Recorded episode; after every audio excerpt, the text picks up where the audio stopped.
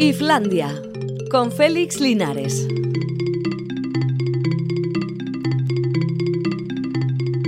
Arrachaldeón, son ya las 4 y 5 minutos de la tarde, así que vamos a empezar Islandia. Hoy aquí mano a mano Alberto Zubeldia. Y yo mismo, qué bueno es esto de escuchar la radio, porque así me he enterado que tengo que hacer luego lo de canciones y temazos, y a ver si entre las 5 que termina este programa y las 6 que empieza mi intervención en graffiti se me ocurre algo y ponemos unas canciones buenas. Esto de escuchar la radio siempre ha sido una cosa que se ha hecho mientras hacían otras. De hecho, hay quien ha traspasado ese método a, por ejemplo, escuchar podcasts e incluso a escuchar audiolibros, que parece ser que es algo que ha costado meter mucho en el mercado español, pero que poco a poco va ampliando sus posibilidades. Cada vez hay más audiolibros, cada vez se venden más y en consecuencia, pues parece que hay una tendencia creciente en todo esto.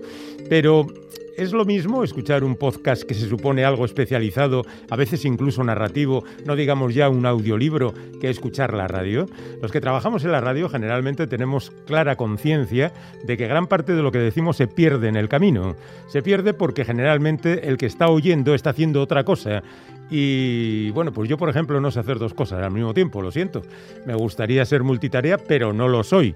Si escucho la radio, escucho la radio. No puedo mm, estar cambiando una rueda del coche, bueno, eso no lo estaría en ninguna circunstancia, y al mismo tiempo escuchando la radio porque no haría ninguna de las dos cosas bien.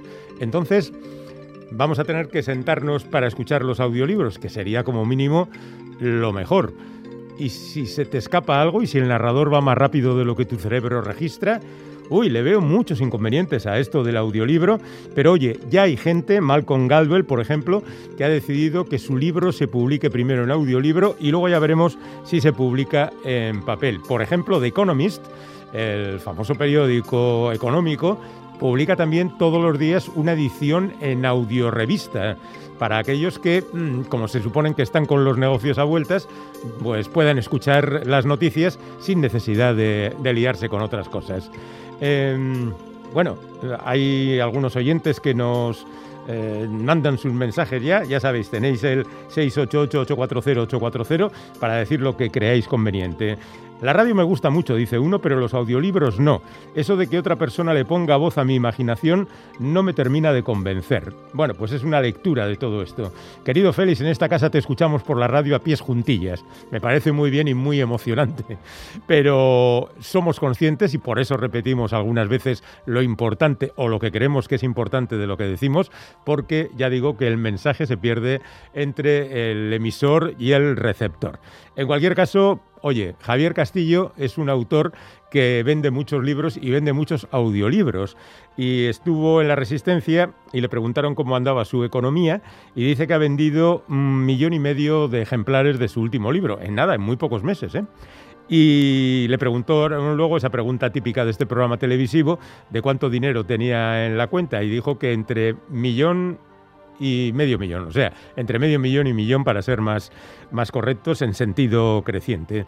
Pues ya veis, hay escritores que viven de escribir. Porque siempre tenemos la idea de que ahora se vende tan poco que los escritores tienen que buscarse la vida por otros caminos. Otra cosa es que, por ejemplo, esos caminos sean también escribiendo, pues por ejemplo, qué sé yo, columnas periodísticas o trabajando como guionista para la televisión, pero en cualquier caso hay quien puede vivir solamente de escribir libros. Hay, hay quien dice audio noticias, vuelve el nodo. No, hombre, no, no, no, no se trata de esto, de que vuelva el, el nodo. Las noticias se dan también a través de la radio y, estas mm, versiones audio de las revistas económicas, pues simplemente es lo mismo que, cuentan en la edición en papel.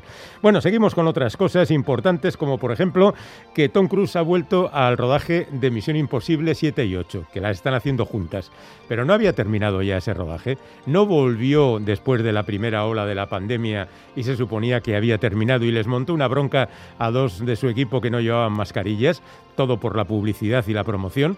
Bueno, pues ahí parece que pararon un rato porque, y él también, y estamos en el mundo del dinero, porque la cultura también genera dinero y empleos y todo esto, lo hace, dice, porque están en juego empleos de su equipo y de las gentes que ayudan a hacer una película, que hay gente que vive de eso, sorprendentemente. No, digo esto de sorprendentemente porque a veces creemos que todas estas cosas se nos han dado gratuitamente, pues, o por muy poco dinero, y no damos el valor que merecen estos trabajos. Al margen de eso, digamos que se han repartido las medallas de honor de Madrid. Una de ellas era para Ana Botella y el PSOE ha dicho que no le gustaba nada el tema. Y otra era para Andrés Trapiello, que es ese escritor incansable que hace páginas y páginas de sus diarios, por ejemplo, ¿no? Y la representante del Partido Socialista ha dicho que, mm, que no está de acuerdo, aunque ha votado a favor, porque no cree que se pueda premiar el revisionismo de la historia que él representa. Hasta ahí bien, cada uno mm, da su opinión y ya está. Pero en una entrevista radiofónica de Pepo Hernández, representante del Partido Socialista, ha dicho, ha vuelto a insistir en lo del revisionismo particular de Andrés Trapiello y ha dicho que en realidad no sabe en qué punto podemos estar de acuerdo o no con Trapiello. Es decir, que aquí el guionista había fallado otra vez. Y Pepo pues no estaba muy seguro, quizá ni de quién es Andrés Trapiello. Hombre, yo le negaría la medalla por pesado, por escribir tanto, que no hay nadie que sea capaz de leer tan rápido como Trapiello escribe. Pero bueno, ahí están, las medallas y ese tipo de cosas. Y los premios, los Globos de Oro están en peligro. ¿Por qué? Porque había habido una especie de críticas desde hace montones de años sobre el hermetismo casi casi de, los Illuminati que acompañaba a los escasos representantes de la crítica extranjera que pertenecían a ese selecto mundo. Pues no tanto, simplemente pues resulta que en la última edición empezaron ya a aflorar otra serie de circunstancias, siempre relacionadas con ese pequeño grupo de gente poco representativa y que ni siquiera votaba, y ahora ha llegado el momento definitivo que pone en peligro todo esto, que es que la NBC, la cadena televisiva, ha dicho que no va a retransmitir los premios. En consecuencia, si no hay retransmisión, no hay negocio, así que a una de estas nos quedamos sin los globos de oro. Ya veremos a qué adjudicamos eso de, ¡hey! El adelanto de los Oscars. Bueno, eh, hay más opiniones de nuestros oyentes. Creo que el audiolibro tiene su espacio y su momento. No todo se puede escuchar. Hay libros que deben ser leídos, pero otros se pueden ir escuchando mientras paseas, vas en metro, etcétera, etcétera. Bueno, yo en metro sí porque es más bien eh, tranquilo, ¿no? Pero ya digo que hacer otras cosas, en fin. Desde luego, qué mejor eh, qué mejor que la radio en directo. Bueno, si no has podido escucharlo, los audiolibros vendrán muy bien a las eh, personas con problemas visuales. Sí, algunos de los mm, interrogados para esta noticia decían que se cansaban al leer y cosas por el estilo. Pero en fin, yo debo reconocer que tengo más desarrollada la vista que el oído. ¿eh? Las cosas como son. Como aquel chiste del jesuita, nos dice otro oyente, que preguntaba si se puede fumar mientras se reza y si se puede rezar mientras se fuma. Yo escucho pompas de papel mientras plancho. ¿Ves? Hay gente que hace dos cosas y seguro que te enteras de todo. Bueno, eh, lo del chiste ya sabéis, ¿no? Aquello que eh, la pregunta se supone al, al jefe del jesuita que le dice que si podía fumar mientras se reza pero le dice que no, por supuesto. Qué barbaridad. Dice, ¿y se puede rezar mientras se fuma? Ah, eso por supuesto, que siempre viene bien. Vale, pues me voy a poner a fumar mientras, a rezar mientras fumo. Bueno, pues eh, quiero recordaros que nuestro mm, WhatsApp es el, ya lo he dicho, 688-840-840, porque seguimos teniendo con nosotros el concurso del silencio de la Ciudad Blanca. Que esta noche damos la trinchera infinita en la noche de, que la semana que viene damos el silencio de la Ciudad Blanca y a la semana siguiente el hoyo. Y aprovechando esta circunstancia, vamos a sortear dos lotes con la trilogía de la Ciudad Blanca de Eva García Saez de Urturi. Y que tenéis que mandar simplemente, oye, que quiero participar en el concurso al WhatsApp o también al correo electrónico iflandia.itv.eus o al teléfono de la audiencia 901 440404. Y ahora os voy a presentar a nuestro primer invitado porque este tiene también música, así que antes de escuchar sus palabras vamos a escuchar su música, pero os lo presento porque él se llama Maruán y es un poeta, un poeta que por cierto pertenece a esa generación que ha revitalizado la poesía de manera verdaderamente sorprendente y además también es un cantautor. Empezó de hecho más como cantante que como poeta y con discos como por ejemplo Trapecista o Las cosas que no pude responder o Apuntes sobre mi paso por el invierno, mis paisajes interiores. Hace poco, el año pasado, publicó El viejo boxeador.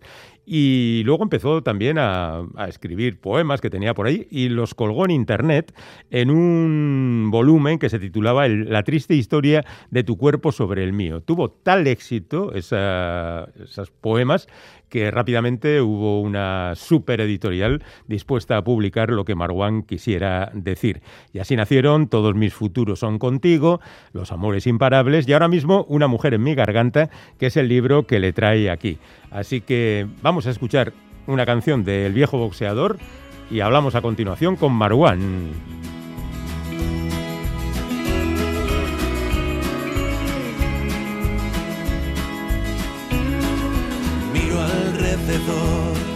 Y encuentro tanta gente hundida en la contradicción. Sonrisas de Instagram con tanta pena en su interior. Fragmentos de poemas míos en la super pop. ¿Y quién coño soy yo? Si todos tienen miedo a la palabra cantautor las radios venden música enlatada al por mayor. Me dice un productor, Maruán te falta un reggaetón, nunca cambiaré. Hace siglos ya lo dijo el escritor, quien se pone precio pierde su valor. No me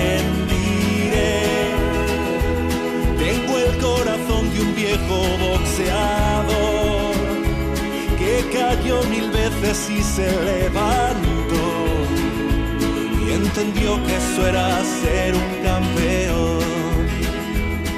Hay noticia importante en el mundo de la poesía. Marwan ha vuelto con un libro titulado Una mujer en la garganta. Así que nosotros, como es habitual, nos disponemos siempre a charlar con él porque resulta muy agradable hablar de nuevos proyectos y nuevas cosas, sobre todo en estos tiempos tan convulsos y complicados. Así que le hemos llamado por teléfono, que es como se hacen estas cosas ahora. Marwan, hola, ¿qué tal? ¿Cómo estás? Pues muy bien, muy bien, un placer poder hablar contigo. Oye, lo primero que queremos preguntarte es cómo estás de salud, porque ya sabemos que has tenido un traumatismo que te ha impedido hacer algunos conciertos, ¿no? Sí, sí, nada, se me ha roto una costilla por un golpe haciendo deporte. No, no es grave, ya sabes, una rotura de costilla mientras no afecta ningún órgano, no es grave, pero es verdad que es un poco incómodo, sobre todo para, para cantar, ¿no? Que poder cantar puedo, pero me duele bastante, entonces pues hemos tenido que suspender alguna mm. cosita. También es muy malo reírse. Sí, sí, sí, toser, toser es peor todavía que reírse. bueno, pero va en camino de solución. Supongo que el concierto suspendido lo retomarás más adelante y no pasa nada, ¿no? Eso es, eso es. No hay nada que no se pueda recuperar. Bueno, vamos a hablar de Una mujer en la garganta, que es tu último libro. Y bueno, pues nos trae una vez más una serie de poemas en las que te veo te veo bien, pero como un poco enfadado con algunas gentes. Sí, es, en, general es un es un poemario como más rebelde en, toda su extensión, yo creo, ¿no? o, por lo menos pivota eh, alrededor de la idea de rebeldía, tanto en el amor como, como en el mundo de la poesía, como en cosas más personales, como en el de seguir a los rebaños, etcétera, etcétera. Y doy un poquito de caña, la verdad que sí, me, me gusta porque es una faceta mía que no se había visto apenas en los poemas y que, que, que tradicionalmente pues me dedica un poco más a la poesía de amor, aunque aunque hubiese otras temáticas, pero pero nunca había sacado esta voz y me apetecía. Ya la saqué en el último disco y, también me apetecía sacarla en el libro, la verdad. Bueno, tú hablas de esa gente que dicta normas, que dice lo que hay que hacer y que si estás fuera de ella, pues no significas nada. Y luego también con la gente no solo que te dicta las normas sobre lo que tienes que hacer, sino la gente que piensa que la poesía es una determinada cosa que ellos dicen que es, ¿no? Eso es, eso es. Eh, me, me, parece muy importante porque vivimos en, o sea, en el mundo de la poesía, eh, eh, me encontré un rechazo que no me encontró nunca en el mundo de la música. No sé si por el éxito que he tenido, no sé si por la calidad de mis poemas, no sé, un poco de todo quizá. pero lo cierto es que, en el mundo de la poesía yo veo que hay una animadversión entre poetas y una inquina a veces entre poetas que me dejan muy muy sorprendida. No solo porque la haya vivido yo, sino también como veo cómo critican a otros compañeros o cómo les dicen que si lo suyo no es poesía y van la gente repartiendo a veces el carnet de poeta y la verdad que deja bastante que desear, sinceramente. Bueno, tú empiezas con un poema impresionante sobre ese momento donde dices que todos los libros, canciones y películas del mundo deberían tratar sobre un, un momento de compasión. No sé si es que te parece que es lo más importante que puede hacerse en el mundo del arte. Sí, a ver, y no, solo en el mundo del arte. Decía, decía Forges algo así como que, que la ternura es un acto de, disidencia, ¿no? En, un mundo tan, tan hostil hacia, hacia la bondad y hacia la empatía y hacia la consideración con el otro, ¿no? Eh, me parece que la compasión y la consideración para con uno y para con el otro están bastante en desuso. Y, me, y, me, parece que, que, es precisamente eso lo que, lo que necesitamos para que, para que vuelva a haber una, una convivencia más fluida en general en las sociedades, que lo cierto es que el ambiente eh, se está poniendo bastante irrespirable. Y luego sigues con un poema en el que haces una especie de resumen de tu vida, pero lo haces a modo de epitafio, porque empieza diciendo, el día que vayan de enterrarme, ¿no es un poco prematuro? Es bastante prematuro, espero, que uno nunca sabe, ¿no? Ya, ya me he roto una costilla, igual, igual hoy cruzo el paso de cebra y, y esta es mi entrevista y, tú hacemos una entrevista póstuma, ¿no? Pero lo cierto es que sí me apetecía, me apetecía, o sea, pensé, ¿cómo me verá la gente o cómo me veo yo?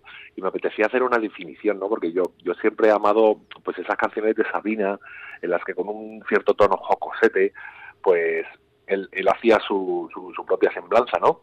Y, me apetecía, me apetecía mucho, mucho hacerlo, la verdad. Hablando de Sabina, le rindes homenaje a su estilo, ¿no? Sí, sí, es que es imposible no, no rendirle homenaje a Sabina. Sabina es, es patrimonio de la humanidad, es, es pues, uno de los músicos más importantes, uno de los artistas más importantes de la historia de España y de Latinoamérica. Y bueno, en sus 70 cumpleaños, hace un par de años, pues nos pidieron en la discográfica a los artistas con, que compartimos discográfica con él, de Sony Music, pues nos pidieron que, pues que le, le un pequeño homenaje con algún vídeo, alguna felicitación, y yo decidí escribirle este poema. Me parecía que era más, más propio ¿no? y, y mejor. Bueno, ya que estamos hablando y recordando el Pongamos que habló de Madrid, tú también declaras tu amor a Madrid en varios poemas, citándola así un poco por encima, pero luego hay uno potente y largo dedicado a la ciudad, ¿no? Sí, sí, sí, es un poema muy largo que me, que me, lo pidieron, eh, pero lo cierto es que lo hice de mil amores y, y bueno, pues esa, esa relación que tiene la gente de cuando tú hablas con alguien que vive en el mar, ¿no? Y que te dice, bueno, es que para mí el mar y, y bueno, hace una disertación de lo importante que es el mar para él o para ella, ¿no? y pues esa misma relación tenemos muchos madrileños con estas aceras, ¿no? Con, estas calles llenas de bares, con este, con este, con esta ciudad tan, tan cercana y a la vez tan bulliciosa y a la vez tan que te da la vida y te la quita, ¿no? Pues, pues me apetecía mucho hacerle ese homenaje en forma de soneto, es un soneto larguísimo, bueno, soneto normalmente son 14 versos, en este caso son, no sé, no sé cuántos son, más, más de 100, y, y me apetecía mucho hacer, la verdad, un, poema de homenaje a Madrid. Hablando de sonetos, yo creo que utilizan más el soneto cuando hablas de ti a un nivel personal que cuando haces otro tipo de, poemas dedicados al amor o a la muerte o lo que sea. Pues fíjate, eh, eh, pero es por casualidad. Igual me ha salido así sin darme cuenta, porque lo cierto es que a veces también utilizo sonetos para el amor y cosas de esas. Bueno, tampoco es una eh, un cálculo exacto, ¿eh? Claro. Es, una sensación. Una sensación, no, no, pero es verdad que tengo varios, que hay, mm. está por ejemplo el soneto contra mí mismo, hay, cosas como que pivotan más alrededor de mí, más autobiográficos en forma de soneto, es verdad. bueno, pero aquí sigues hablando de amor. Bueno, el amor en la era del cambio climático. El verdadero cambio climático se ha dado en las relaciones amorosas, ¿de verdad? Yo creo que ha habido un gran cambio climático en todas las esferas. De esto hablaba mucho Zygmunt Bauman, eh, filósofo y sociólogo polaco-alemán, eh, que decía que bueno que, vivimos inmersos, tan inmersos en el sistema capitalista y en el sistema, en un sistema en el que consumimos compulsivamente, que, que ese consumo se había extrapolado también o se había extendido también a las relaciones amorosas. De tal manera que nos habíamos vuelto consumidores de relaciones amorosas o de cuerpos o de relaciones sexuales eh, de un modo bastante compulsivo en el que, bueno, pues nos utilizamos bastante los unos a los otros y yo creo que sí se ha dado eso bastante. No evidentemente en toda la sociedad, pero lo cierto es que yo creo que a veces las relaciones se vuelven demasiado superficiales, es mi opinión. Y se vuelven demasiado amores de kitty Bueno, también hay como una especie de norma de estilo romántico que debe comportarse de una determinada manera, ¿no? Y parece que si no cumples con esos requisitos que son más de postureo que otra cosa, pues no estás practicando el amor. Sí, bueno, en realidad no, fíjate que no tiene que ver tanto con el romanticismo como con la consideración y el respeto del otro, fíjate lo que te digo, porque a mí me parece estupendo que dos personas se encuentren, porque yo lo he hecho mil, veces, eh, para, para tener un encuentro fugaz y ya está. Es, más un tema de, de, uso, es más un tema de, consumo, ¿sabes lo que te quiero decir? Una, una, una voracidad. Eh, yo creo que se puede tener relaciones de un día que sean perfectamente amorosas o perfectamente consideradas con el otro. Hablo más de esa parte que es más más voraz, ¿no? Que, como si fuésemos productos de usar y tirar los unos para los otros. Yo supongo que tú tienes tus poemas favoritos y el lector tiene cada uno el suyo. A mí me ha impresionado, impresionado de manera muy especial una especie de cuento que se titula Clases de Béisbol, que es prosa poética, pero que es una historia tremendamente desgarradora, porque además de, de esa falta de todo, vas contando esas impresiones tremendas que sufre el protagonista, que eres tú.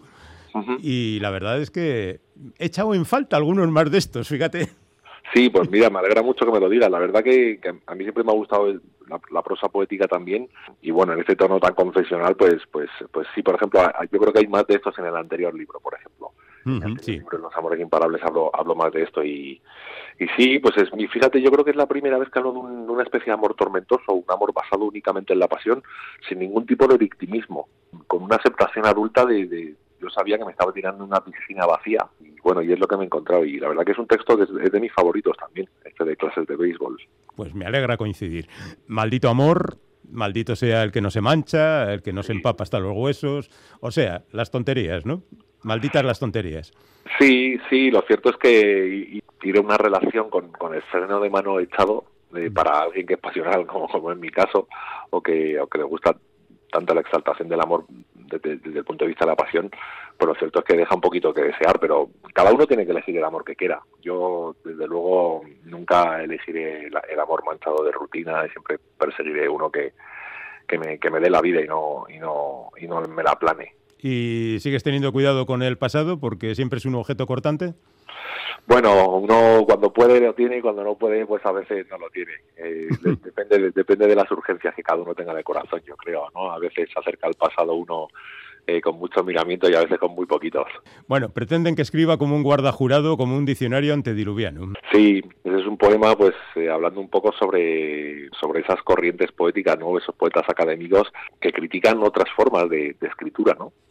Como es el caso de la mía, que yo creo que es una forma tampoco súper novedosa, pero, pero que, se ha dejado bastante de, casi todas las corrientes, quizás si se acerca alguna corriente es a la de la, de la poesía de la experiencia. Y lo cierto es que básicamente lo que vengo a decir es que voy a hacer la poesía que me dé la gana, que, yo no voy a seguir ninguna corriente ni ninguna directriz externa, ni mucho menos. Bueno, aunque reconoces, no sé si errores pasados o situaciones pasadas. Yo tenía 20 y era idiota. Empiezas un poema. Sí, sí, sí. Ese es un poema que me gusta mucho, además viajar al pasado para, para recuperar eso me, me gusta mucho, la verdad. Y en otro que se titula Confesiones a mi pasado, dices que lo asumes que eres experto en platos rotos. Sí, la verdad que a, lo largo de, mi vida emocional siempre he tendido a buscar el exceso en forma de sentimiento y bueno, pues eso eso trae más platos rotos de los que uno desearía, ¿no? Cuando uno se va hacia emociones más tranquilas, pues encuentra menos platos rotos y bueno, pues es como clases de béisbol, ¿no? Que, a veces pues tus elecciones tienen sus consecuencias y hay que, hay que aceptarlas también. ¿Y hay algún ajuste de cuentas, como pasó en Twitter, no? Sí, sí, sí, lo cierto es que a mí me gusta me gustan los poemas que ajustan cuentas. También hay otro ajuste de cuentas en, el poema COVID-19, ¿no? Que es una que es una especie de pues de bronca generacional, ¿no? Y también en, Veo saltar poetas por los aires. La verdad que es un libro que, como te decía, pues es bastante rebelde, ¿no? Un tono muy rebelde. Hombre, has invertido cuatro años en hacerlo, ¿no? Sí, sí, he estado sobre todo el último año y medio, eh, ha sido cuanto más, pero bueno, sí, he estado como tres, tres añitos. Bueno, pero a todo esto hay que añadir que hace no demasiado tiempo sacaba su nuevo álbum, El viejo boxeador, que también te ha llevado su tiempo, claro, son demasiados trabajos. Sí, por eso, por eso tardo tanto en realidad en sacar los mm. libros, ¿no? Y los discos, porque, porque voy alternándonos un poquito, si no, yo creo que, cada dos años tendríamos algo nuevo, cada año y medio incluso. Yo esto que te pregunto ahora ya te lo he preguntado seguro, y, pero lo que pasa es que siempre me maravilla, como sabes, que dónde hay una canción y dónde hay solo un poema. Pues mira, para mí es un asunto logístico. O sea, es totalmente prosaica la razón.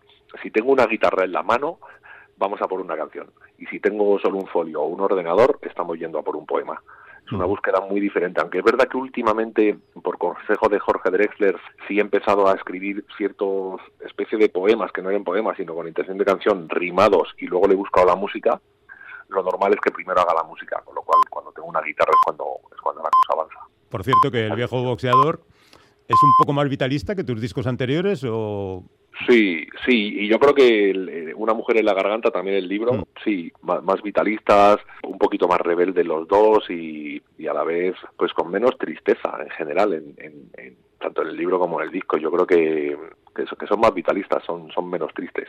Y al margen de eso, también andas metido en otro jaleo, no sé, de repente participas en un homenaje a Aute, yo qué sé. Sí, sí, lo cierto es que Aute es uno de mis dioses, de mis principales referentes, junto con, como te he dicho antes, Sabina y Serrat y, Silvio Rodríguez. Y bueno, pues nos dejó hace un añito y desde mi discográfica desde Sony, pues decidieron impulsar este homenaje con, con los más grandes artistas en español y, y un honor que me invitaran a cantar junto con todos ellos. La verdad que increíble, increíble, increíble poder homenajear a una persona que conocía, yo he compartido con Auto escenario y compartimos canciones y lo queríamos mucho y, lo cierto es que es lo mínimo hacer este homenaje. ya supongo que ha sido emocionante. Emocionante además en un tiempo en el que las cosas se han puesto muy difíciles. Hombre, tú puedes escribir poesía en tu casa, pero no puedes cantar por el mundo. ¿Cómo ha ido la pandemia?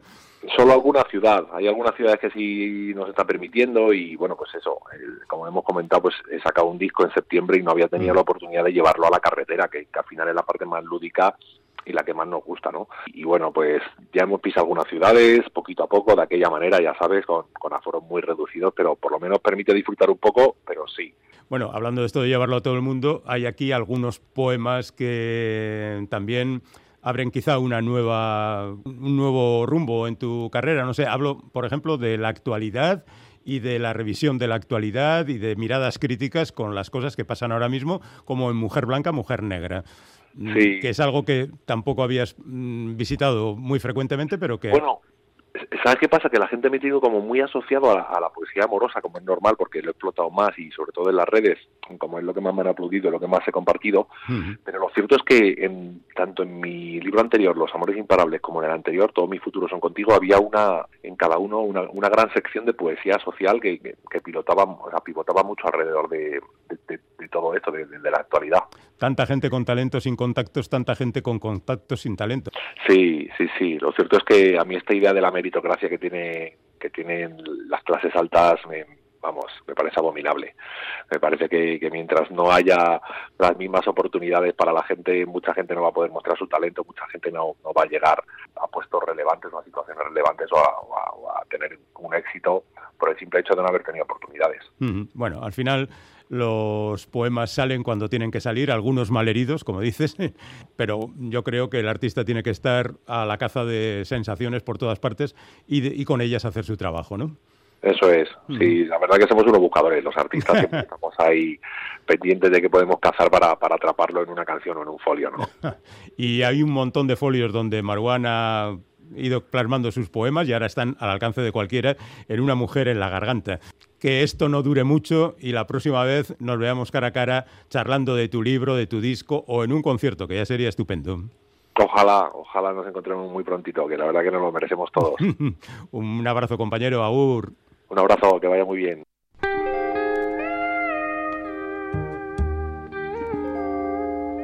Islandia, ¿dónde podrías estar mejor?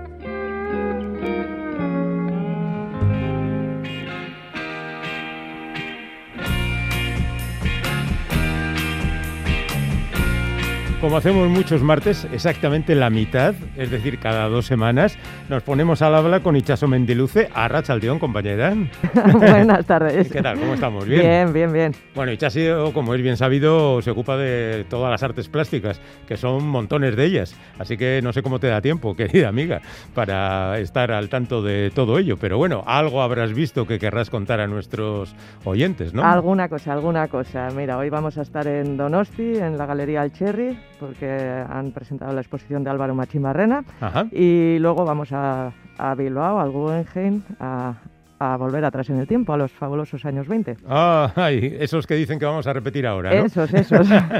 bueno, pues algunas cosas igual no son repetibles, pero en cualquier caso nos queda la pintura, ¿no? Que eso es el título de la de la exposición y todo eso. Eso es. Bueno, en cualquier caso también tenemos invitada Abigail Lascoz. ¿Nos la presentas?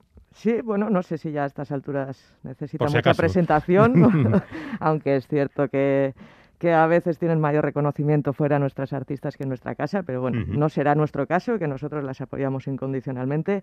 Y de Abigail Lazcoz, pues eh, diría que, ha hecho de su trabajo pues una continua experimentación del formato del dibujo y, sus límites, ¿no? Y en esta exposición que presenta en Espacio Marzana, pues otro paso más allá y, más incertidumbre respecto a lo que es el dibujo y sus limitaciones. Bueno, pues vamos a hablar con ella, si te parece. Perfecto. Abigail, Arachaldeón. Arachaldeón. Hola, Hola bienvenida. Estupendamente, ahora que podemos hablar contigo. Muy bien. Oye, esta exposición se titula Trabajos Verticales, ¿no? Ha pasado ya bastante tiempo desde tu última exposición individual en Bilbao y, la verdad es que nos, nos presentas una puesta en escena muy diferente a la que recordábamos, ¿no? En esta ocasión has decidido presentar los dibujos colgados directamente en la pared, no tienen ningún marco, ningún soporte, que en otras veces está servido para, para bueno, cambiar un poco los formatos.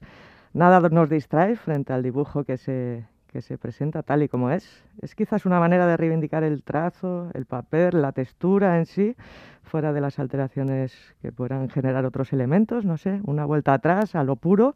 Eh, bueno, pues yo la verdad es que con el papel tengo una relación muy estrecha, ¿no? Aunque se me suele relacionar más con trabajos de grandes dimensiones, murales o incluso también como, bueno, pues con una utilización del marco que casi convertía los dibujos en escultura, ¿no? Pero vamos, el papel es, es, es como un, no sé si un primer amor, pero desde luego un amor que no que no termina nunca y que tiene pues una calidez y también una humildad, que es una cuestión que a mí siempre me interesa, ¿no? Yo desde hace mucho tiempo siempre he aplicado a la, a la práctica del arte pues una idea como de economía de guerra, ¿no? Es decir, muchas veces nos vemos tan limitados por tantísimas cosas que, que yo creo que es, que es sano poder trabajar desde premisas súper súper sencillas y que nada impida, pues eso, precisamente poder seguir eh, trabajando, ¿no? Y entonces, bueno, el papel la verdad es que con un rollo de papel se pueden hacer cosas, eh, yo creo, espero que se demuestre la exposición, pues muy interesante. Lo que pasa es que al final no sabemos si estamos ante una escultura o ante una pintura o, aquello que decía saber esa de Gorbea, pintura para comer. Pintura para comer. pues hay algo, de, algo y algo de pintura para comer en, en, la exposición también, porque hay así como unos manchurrones que casi son como, como natas que se pueden, ¿no? Pues se podría meter el dedo y probar.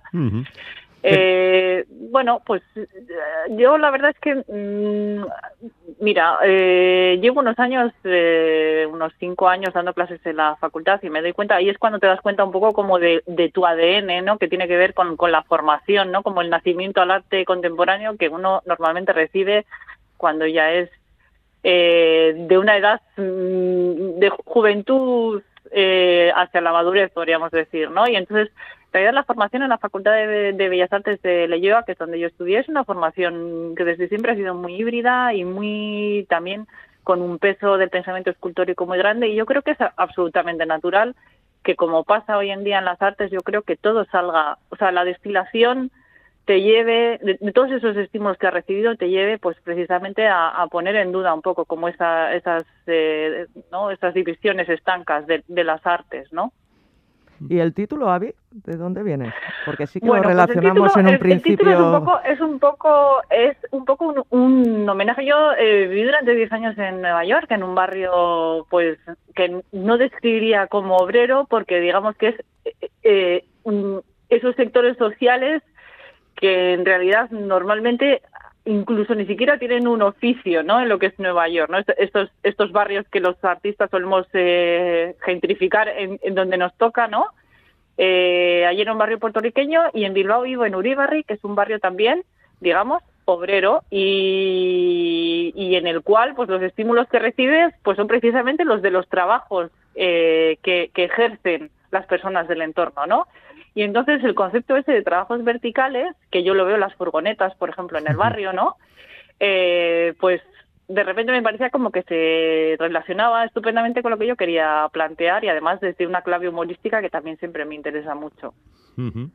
Bueno, eh, si todo eso te ha influido, suponemos que también la situación que arrastramos desde hace año y pico te habrá afectado de alguna manera, habrá marcado cierta evolución o no la has tenido en cuenta. Mm.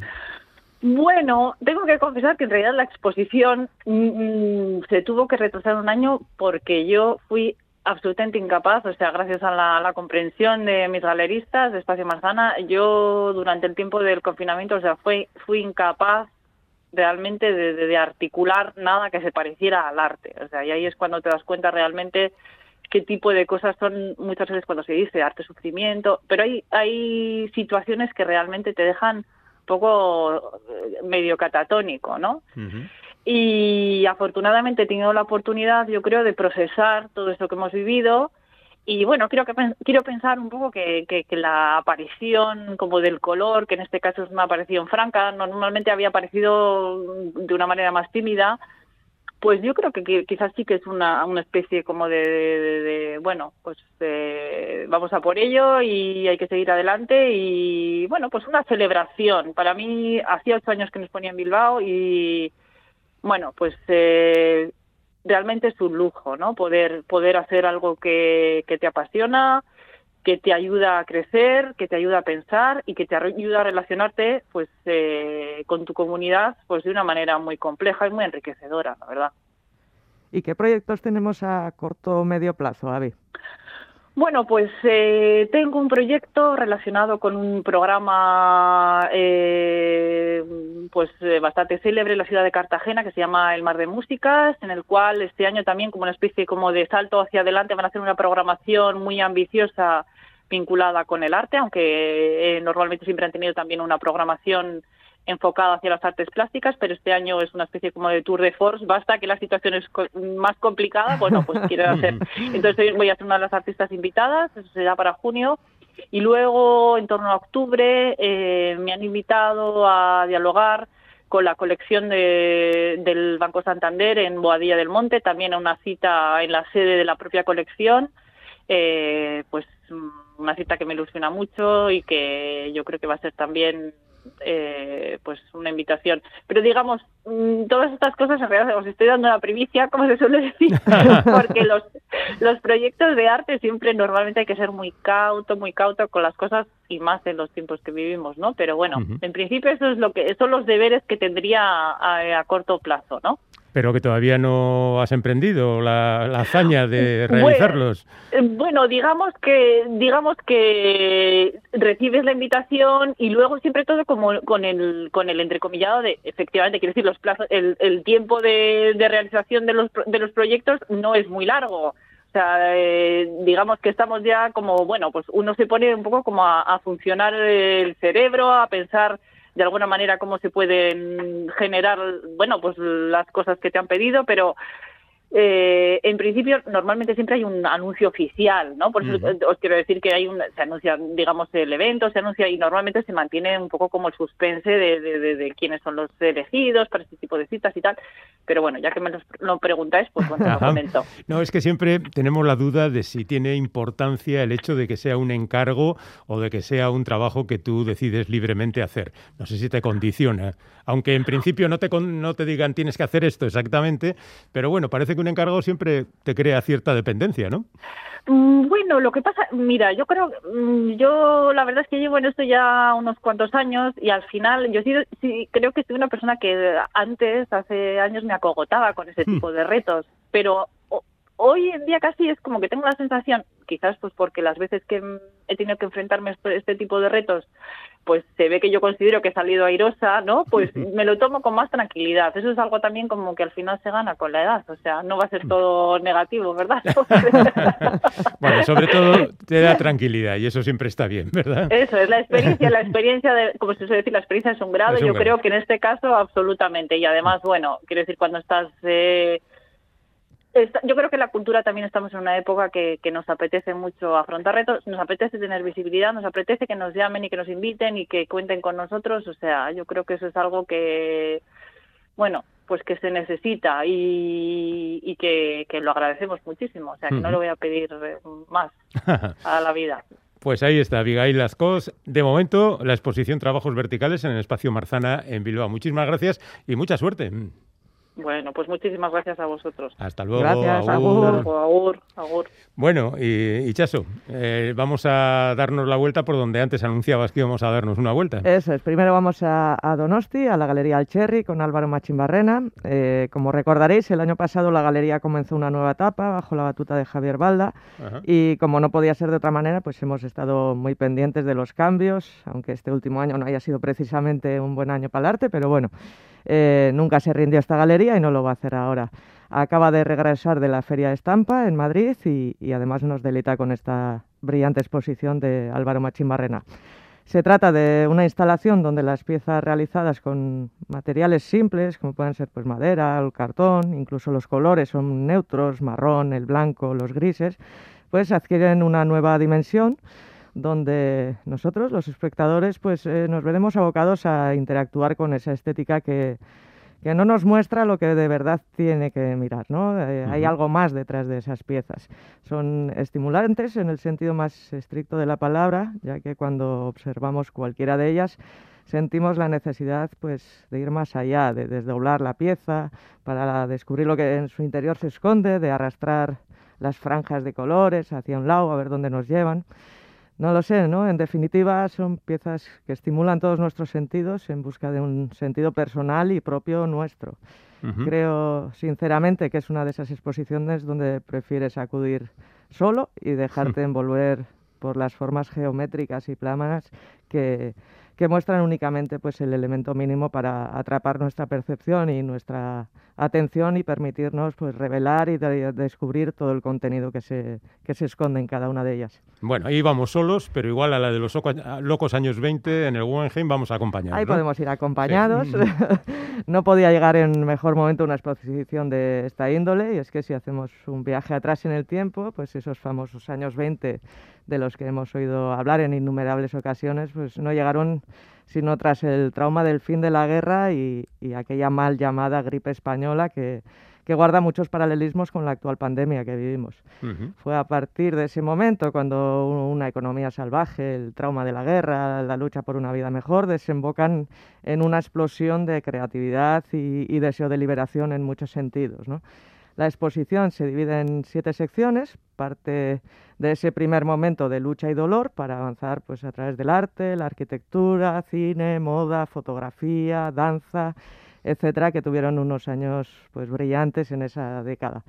Un total de 300 documentos, que ahí es poco, pues dan fe de todo lo sucedido en las diferentes disciplinas, nos trasladan a aquellos años generando un paralelismo con la situación que vivimos en este último año de pandemia, queriendo hacernos creer que, el impulso a vivir y a hacer pues pueda generar una nueva época de, creación explosiva. Al atravesar las diferentes escenas, pues descubrimos, por ejemplo, la proyección en Berlín, Sinfonía de una gran ciudad de Walter Ruttmann, la escultura Pájaro en el espacio de Brancusi, el primer perfume de Guerlain como objeto, las butacas de Mies van der Rohe, Fernand Leguer, Otto Dix, Man Ray, la increíble Josephine Baker, bueno, no tengo muy claro que vayamos a seguir los pasos, pero lo que sí es cierto es que con todas las zancadillas que se le han puesto a la creación en los últimos años, pues en ningún momento nuestros creadores han tirado la toalla y no lo van a hacer ahora. Así que, bueno, partamos de esa idea de ir a ver la mm. exposición y, de seguir avanzando. Bueno, de comprobar cómo eran las cosas hace 100 años y pensar que ahora va a haber otra explosión de creatividad que será diferente. Diferente. Bueno, aquí tenemos los locos años 20 en el Museo Guggenheim de Bilbao, tenemos en Galería Alcherri a Álvaro Machín Barrena y como queda claro por nuestra conversación con Abigail Lascos, trabajos verticales en el espacio Marzana de Bilbao. Muchísimas gracias, Ichaso. Hasta dentro de dos semanas. Ay, amor. Islandia, donde la cultura sobrevive a pesar de todo.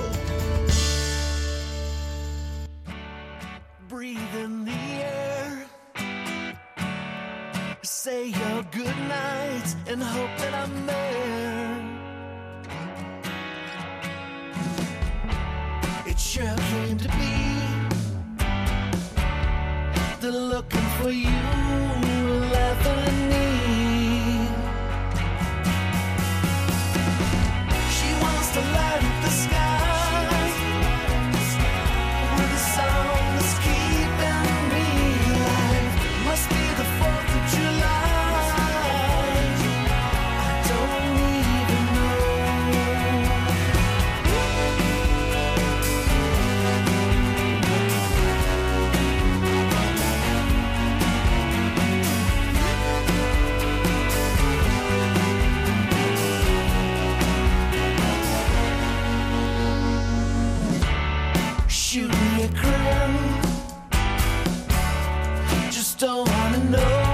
Sé lo que estáis pensando. ¿Quién es esta gente? Pues deberíais saber ya que tratándose de la sección que nos trae directamente desde la jungla sonora Joseba Martín todos los martes, tiene que ser alguien excepcional. Arracha Aldeón, compañero. Buenas tardes, así es, ¿Qué tal? Félix. No, Pues cono- no conocía yo a esta gente.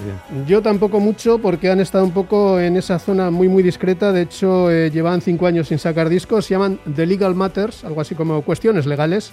Vienen del área de Detroit y son tres músicos que cada uno en su área, con grupos diferentes, proyectos diferentes, han venido practicando eso que se llama el power pop, que es muy americano, es ese pop rock, ese mm, rock pero con mucha melodía, pero con muchas armonías vocales y con bonitas guitarras que está sobre todo facturado en ciertas áreas de Estados Unidos. Detroit quizá no sea la ciudad más representa- representativa, pero estos tres chicos se lo han currado y se han ido uniendo, digamos que el destino los ha juntado y ya van por su tercer disco.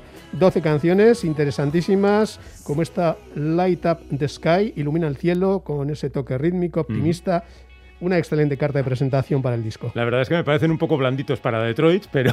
Por eso, que, que no pegan, Que no, pegan, eso, pero... luego hay que meterse en el disco. Sí, la verdad es que están francamente bien. ¿Y este que llevan mucho tiempo trabajando con este nombre? Pues llevan desde más o menos unos 8 o 10 años. Ajá. Este es el tercer disco que graban en estudio. Se llama Chapter 3, Chapter 3 capítulo 3. Y está grabado en el estudio que tiene pues a un par de horas de Detroit, en Bay City, un poquito hacia el norte, hacia la- los lagos estos que van ya hacia, hacia Canadá. En el estudio que tiene Andy Reid, que es un señor que ha grabado, no lleva demasiados años, pero pasa por ahí un montón de gente al cabo del año, incluso el de, el de la pandemia. Y Andy Reid es quien compone mm, prácticamente la mitad de las canciones y el otro que compone es Chris Richards. Y luego hay un tercero, Keith Klingesmith. Los tres cantan, los tres tocan las guitarras, el bajo y luego han fichado a un batería para darles empaque. Que claro, en un, en un buen estudio, conociendo cómo funciona todo eso y cómo tiene que sonar este power pop, pues le han sacado bastante brillo a la cuestión. Vale, pues vamos ya con la segunda canción, que es El Pintor. El Pintor, una canción más tranquila, bonitas armonías vocales y unos órganos por ahí que suenan eh, estilo vintage, un poco clásico antiguo y una especial pelea con las guitarras.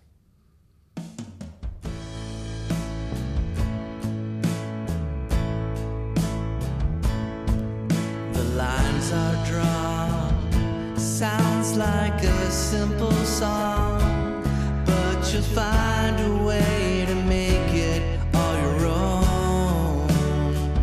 Another hill to climb. Three hours past closing time, but it's never